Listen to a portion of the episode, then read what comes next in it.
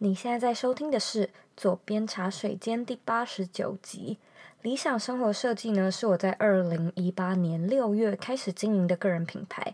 现在呢，我可以称它为事业，称它为品牌。但是呢，在最一开始的时候，呃，它其实只是我分享远距工作还有品牌经营的一个部落格。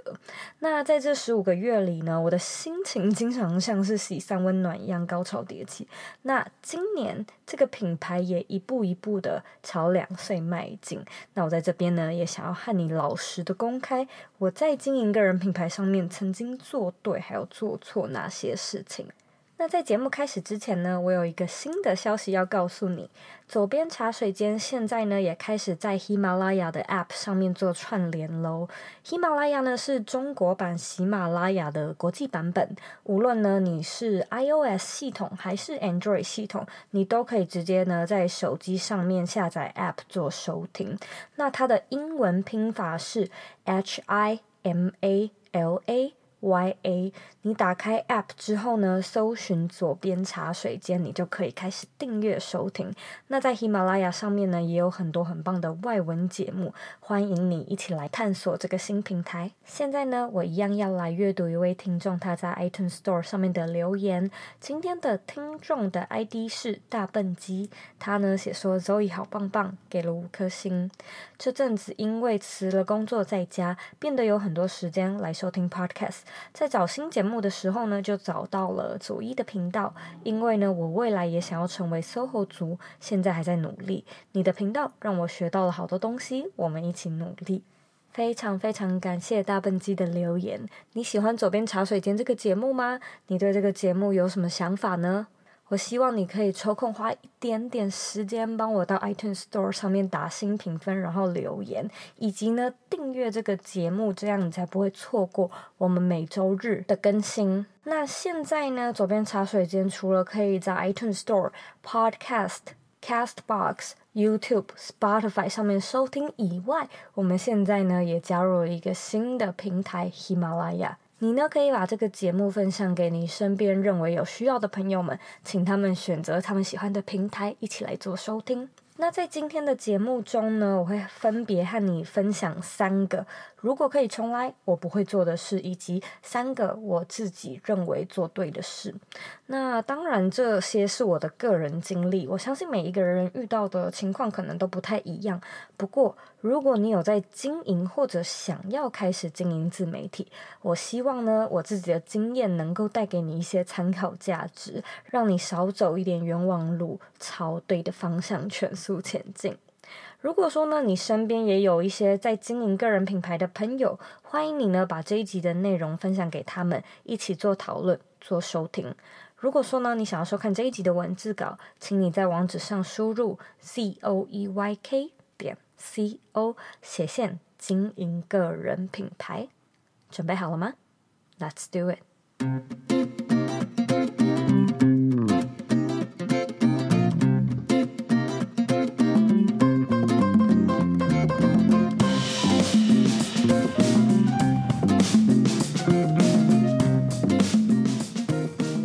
迎你回到茶水间，我是周乙。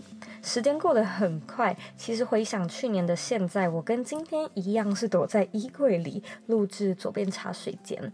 那这一年以来呢，其实我有非常非常多不同的心境变化，也有很多那种。早知道的时刻，可惜人生没有办法倒转。但是呢，你能够从过去的历史中分析出更适合你自己前进的方向。今天呢，我就会特别针对经营初期的大方向来做分享。除了心态还有心法之外呢，我也会分享一点点技术性的内容。如果说啊，你需要用阅读的方式来吸收，我强烈建议你呢，观看今天的文字稿，它会比较好消化。那我在今天这一集的里面呢，也会提到一些软体工具和资源，所以呢，你回到原文都可以找到连结。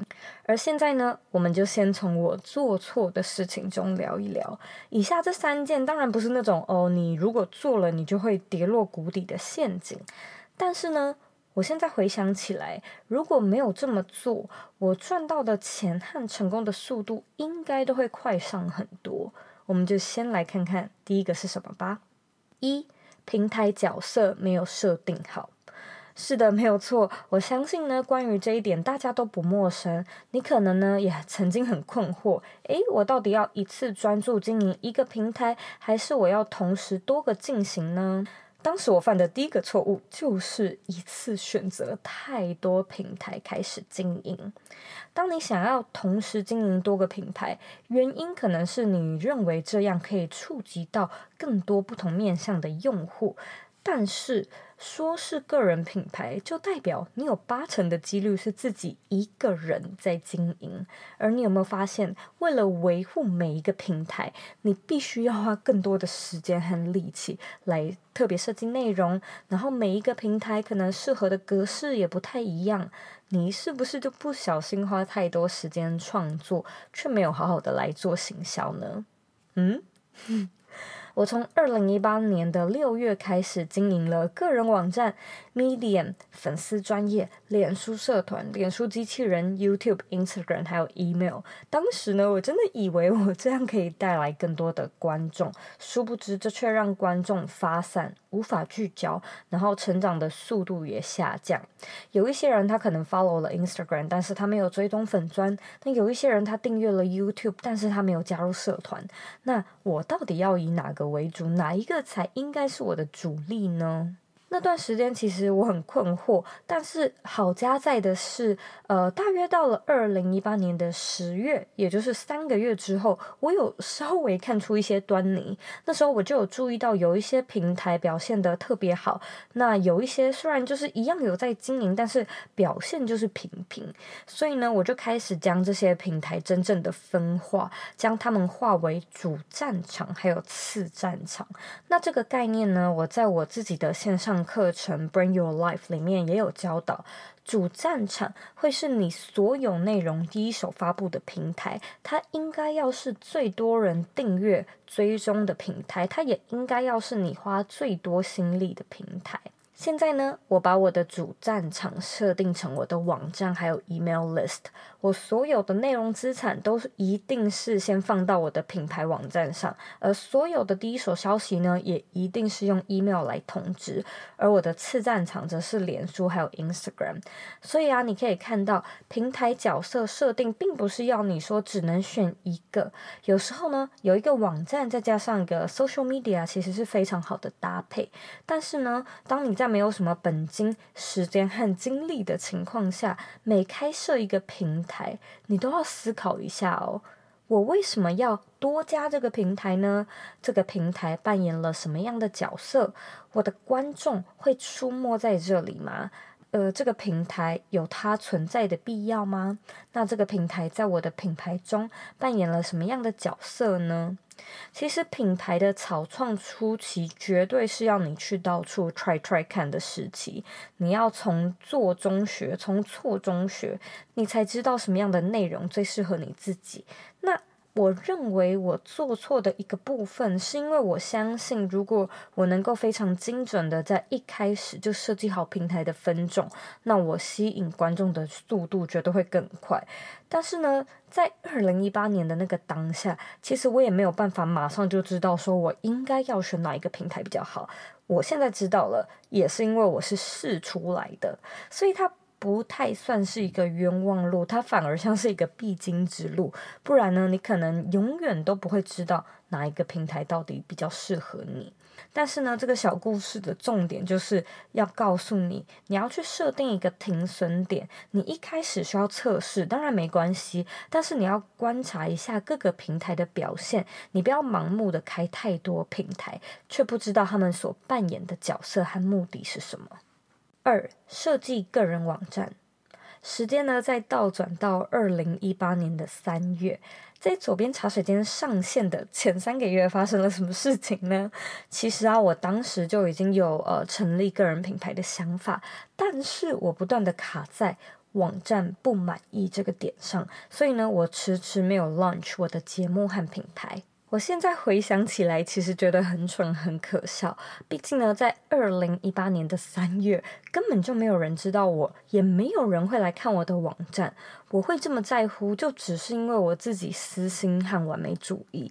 当初呢，我是用 WordPress.org 这个网站来架设最基本的一个平台，然后呢，我就开始寻找美丽的布景主题，但是我怎么找都可以找到一两个不太满意的小地方，所以呢，我就会很很在意，然后我就会到后台徒手写程式篡改布景，然后就这样呢，修修改改，修修改改，拖了三个月，拖到我觉得。我实在是太夸张了，所以呢，我就硬逼自己找一个停损点，发布第一篇文章，还有第一集节目。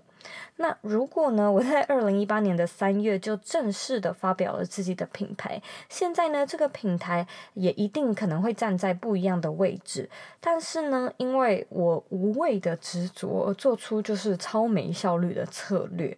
你会发现，草创品牌的前三个月，你的网站美不美的影响其实真的不大，在乎的可能也只有你自己而已。而随着你的观众越来越多，你也可以慢慢的将网站设计得更加精美。但是千万不要像我一样，一开始花了这么多没有必要的时间来自我满足。你想一想，如果 iPhone 要等到设计完美了才推出，那也许到现在都不会有任何的产品。相反的，他们每一年都是一些全新的尝试，然后隔一年再把产品做得更好，不断的循环。你的观众绝对不会嫌弃你把网站改得越来越好。相反的，如果说你的网站设计普通，但是内容很不错，你也能吸引到真实有需求或真的欣赏你的观众。如果呢，你跟我一样是使用 WordPress.org 来架设自己的网站，我推荐你一个非常非常棒的布景主题平台。那这个平台呢，叫做 Creative Market，它在上面呢有成千上万种非常漂亮、非常精美的布景。除此之外呢，他们也有卖像是呃 Instagram 滤镜啊，或者是其他素材范本。我后来呢找到这个网站之后，我就直接在这里购买我喜欢的主题来做使。用，如果说你有需要的话，你也可以回到这一集的原文，找到网站的连接。三，同时进行太多主题。最后一个呢，是非常非常有趣的一点，因为它算是我做错也做对的事情，非常的矛盾，但是很有趣。如果说呢，你有在收听左边茶水间，你应该会知道我们的节目在分享与远距工作、自我成长还有品牌经营相关的内容。但是呢，我其实一直都对这个分类不是很满意。当初呢，我选下了三大类议题。我心里知道，利基市场的重要性就是你要把主题选得越精准越好，你吸引到的观众才会更加的精准。那你吸引到的观众越精准，你的转换率也会越高，成交率也会越高。但是我一直没有办法只选其中一个。我对这三个的主题都有非常大的热情，虽然呢，我自己心里知道这样可能会拖慢了我品牌成长的速度，但是我还是固执的开始了。我知道，我如果主题只有定在远距工作，或者只有自媒体经营，那应该可能会有比较更爆炸式的快速成长。但是总归一句。我自己还是太执着了，所以我现在回头来看，我依然会觉得我自己可以做出更聪明的选择。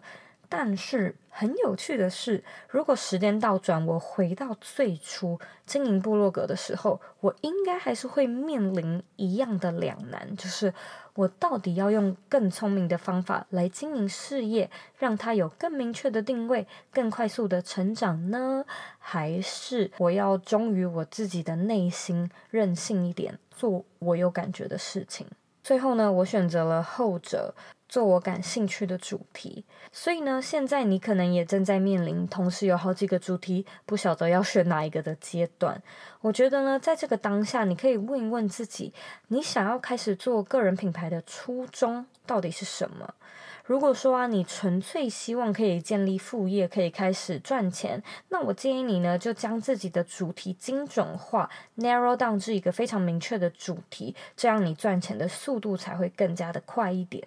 那如果呢，你跟我一样是希望自己能够做得开心，做得享受，赚钱和成长是次要的事情。那我认为一次选两到三个主题其实也没有关系，因为这个品牌最终是属于你的故事、你的传奇、你的人生，你爱怎么写就怎么写，你开心绝对是排序中最重要的事情。如果说你能做着自己热爱的事情，我相信你一定会尽自己最大的努力，让这些主题成为你的专业和特色。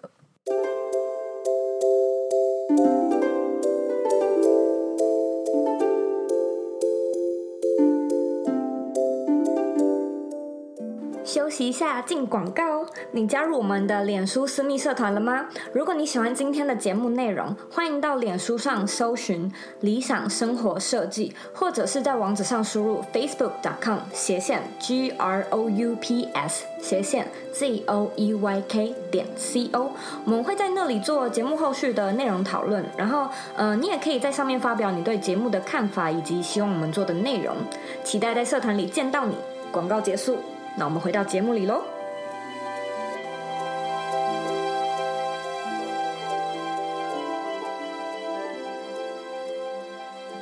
说完我认为自己做的不好的事情，现在呢，我要来和你分享的就是几个我认为自己做的不错的事。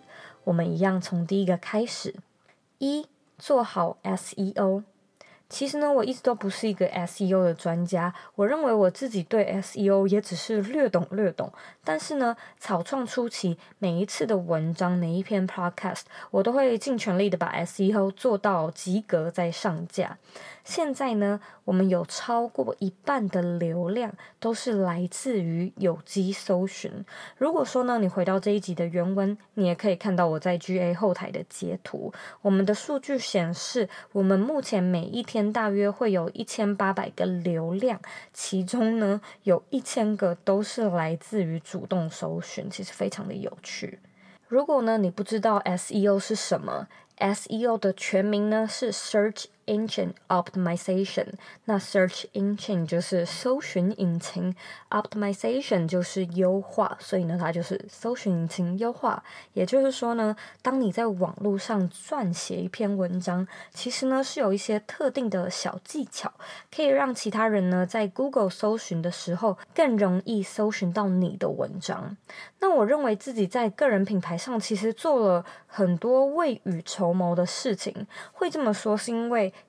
SEO 是所谓的长尾效应。你现在播的种，你可能要等到三个月、六个月，甚至是一年之后，你才看得到结果。但是呢，反过来说，我一年前、两年前写过的文章，直到现在每一个月都还是会为我带来非常非常多的流量。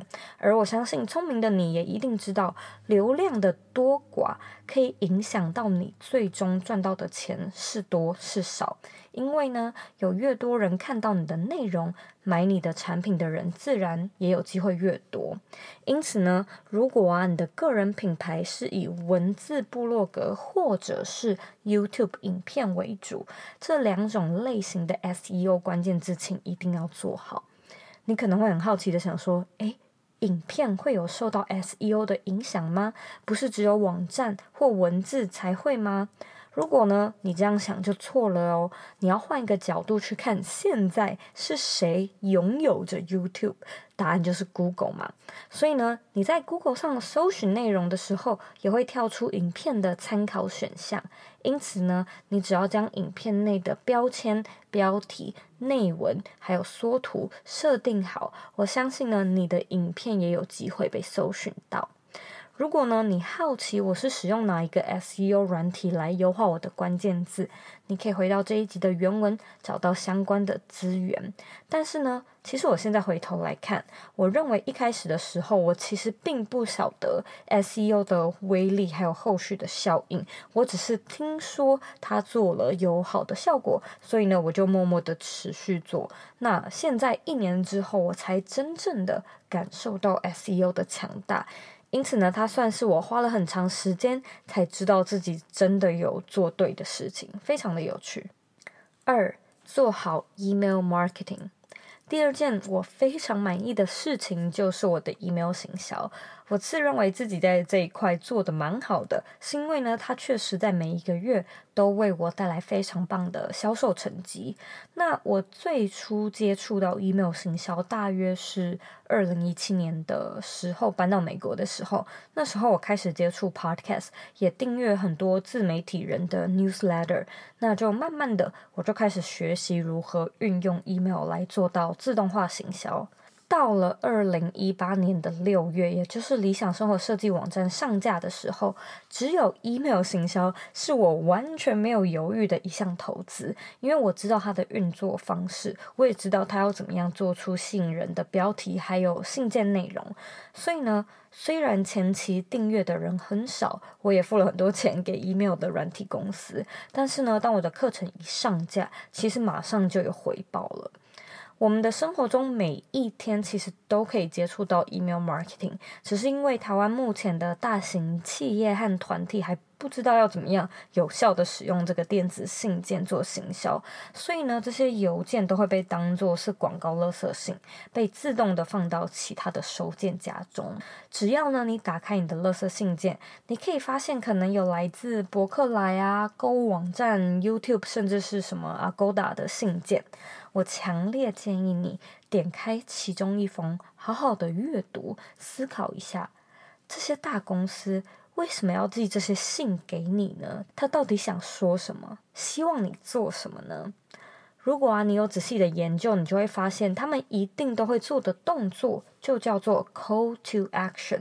他们会要你下载东西，回到网站，使用 coupon 立即订购，马上买机票等等。这些动作其实都可以影响到它的转换率，也就是销售量。许多人都会以为 email 是一个很老或者是没有人在使用的行销手法。其实呢，经典的东西永远都不会退流行。Email 是一种不会受到演算法攻击的直接式行销法，而它也是毋庸置疑我做过最对最好的一项策略。如果呢，你好奇我是使用哪一个 email 行销工具，你一样可以回到这一集的网站找到资源。如果呢，你对 email 行销感兴趣，我在我的 Bring Your Life 课程里面也有一整个单元，都在教你如何让 email 成为你自动行销的工具。你在睡觉的时候呢，就可以让 email 帮你赚钱。那其实这真的是我的生活写照，因为呢，我在美国，但是我的观众多半在亚洲，所以呢，我都是睡醒了才会看到昨天有多少人在我的半夜购买了课程。我相信你应该会非常喜欢一个自动化的行销工具，在你睡觉的时候帮你赚钱哦。三、设定观众样貌。最后一件我做对的事情呢，就是我有设定好适合我品牌的群众样貌。当你对市场和自己的品牌有足够的了解，你就可以知道谁会想要来看你的内容，谁需要你的内容，以及呢，这群观众的需求到底是什么。就是因为对呃观众样貌的了解，让我有办法出现在合适的平台，用合适的风格说合适的话，给予适合观众的价值。当你给的东西呢，有真正适合这群观众，他们自然会对你产生好感，产生信任，最后呢，也会愿意以实际的金钱来支持你。你可能在想，我才刚开始做个人品牌，又要怎么样知道我的观众样貌呢？如同刚才说到的。如果你对市场和自己的品牌有足够的了解，你就可以知道你的观众样貌。所以呢，你需要深入的研究的方向有两个，第一个就是市场概况，那第二个则是你自身对品牌的设定和了解。市场概况呢，就是你对这个主题的市场要有一定程度的了解嘛。你要知道，在这个领域的名人有谁，那他为什么有名？还有你有哪些竞争者呢？他们在做些什么？他们帮消费者解决了哪些问题等等。那这些都是你要事先去做功课、做研究的。甚至如果说可以的话，真的去打听，还有认识这些竞争者，还有同业者。有时候你读一读成功还有失败的故事，也可以有很多的帮助。在你还没有观众的时候，也要尽量研究竞争者的观众，因为呢，这些人很有可能会是你的潜在客户。而第二个，你对自己品牌的了解，其实是要由你自己先做设定的，而这也是很多中小企业不小心做错的地方。你对品牌的了解和设定，其实。不是由市场决定，而是你自己决定，没有错，由你决定。所以呢，这并没有什么对还有错，你绝对没有一定要设计成什么样子，因为这是你的品牌，你应该要知道你想要吸引的观众是哪样的观众。你的品牌，你的天下，你的事业，你说了算嘛？因此，要怎么样知道你自己设定的观众对还是不对呢？我们首先要看市场概况，你这个观众不能与这个市场差太多。找到了之后呢，其他就由你来做设定吧。设定一个你喜欢的性别。居住地、长相、信仰、习惯、经济能力，你的设定呢，会决定你的品牌会往什么方向前进。它会决定你是在卖高单价的产品还是平价的产品。它也会决定你内容呈现的风格，还有适合投放的内容平台。所以呢，如果你找不到自己的群众样貌，你可以思考一下，你有没有什么理想的观众类型呢？假设你今天有机会和一个喜欢你的品牌的观众面对面交谈，他长什么样子呢？他的打扮如何？他有没有用香水？他使用什么样的香水？他闻起来怎么样呢？你可能以前从来都没有听过这样的设计自己品牌的方式，但是。何不尝试看看呢？这不就是你来做个人品牌的初衷吗？为了和你喜欢的人，在你喜欢的地点做你喜欢的事情。事实上呢，我个人就是先决定我的理想观众的样貌，我再去做市场调查和验证。我其实在，嗯二零一八年的初期就呃对个人品牌有一个大概的想法。拖了半年，我终于开始动笔。那那时候呢，我设定了我想要吸引的对象还有样貌，然后呢，我才去做市场概况。当时我使用的方式就是上述所提到的观察竞争者。大大小小的品牌都有，然后呢，搜集 email 名单，创立脸书社团，与观众对话，用问的还有用听的去察觉他们的痛点，然后呢，开一个非常简单的 Excel 表格，把我所看见的、我所体会到的都记录下来。嗯、这整个过程花了我大概三个多月，我才非常非常的确定我的观众是谁。然后呢，我将我理想的角色做了一点点修改，去对齐我在市场上真正吸引到的观众们。那当然，这是在我身上有用的方法。无论呢，你是想要先自行设定，还是呢，你想要先到商场上做观察，顺序我相信可以依照你自身的情况去做调整。但是呢，这两个关键缺一不可。做品牌其实跟做人非常的像，你一定要先有原则，才能成为领导者。你必须要先告诉大家你所相信的、你所提倡的是什么，大家才会开始认同你，还有跟随你。那当你有了跟随者之后呢，我们也要适时的去聆听市场的意见，不能只是紧抓着自己的坚持，然后这样可能就会不够圆融，不小心失去原本支持你的人。